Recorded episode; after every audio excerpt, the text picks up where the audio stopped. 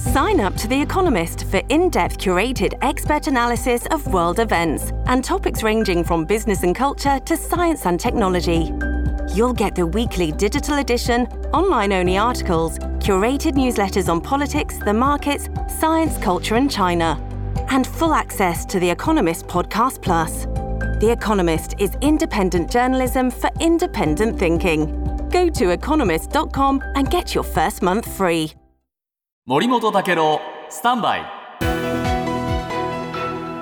長官読み比べです。今日朝日新聞ですが東京電力と北海道電力が申請した6月以降の家庭向け電気料金の値上げについて経済産業省の監視等委員会が、えー、審査の初会合を開きました。はいで東電側はなんとか、まあ、あこれ、えー、財務体質が悪化してるんでお願いしますと言ってるんですが、えー、委員からはですね厳しい意見が出たというんですね、はい、で東電申請してるのはですね平均的な家庭で、えー、月にですね大体、えー、3割近い29.31%の値上げ。大きいでしょ、9000円前後だったものがですね1万1000円越すんですから、大変ですよ。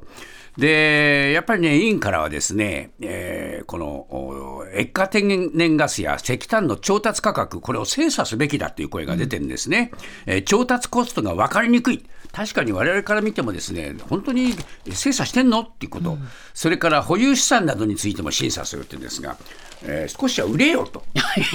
思いますよね。一方で、はい日本経済新聞ですが、電力の小売りで新電力会社のシェアが低下しているという今日記事が出てました。うん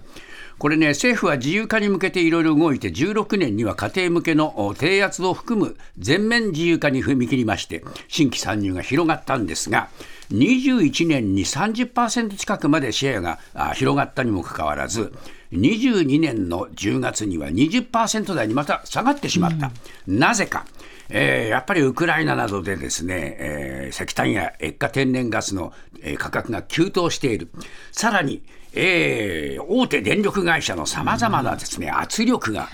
ニュースにもなりましたよね、はい、こういうものでもってですね、ずいぶんやめちゃったりしている電力会社が多くなっている。これではね、やっぱりね、自由な電力競争力っていうものが育たないと思いますよ。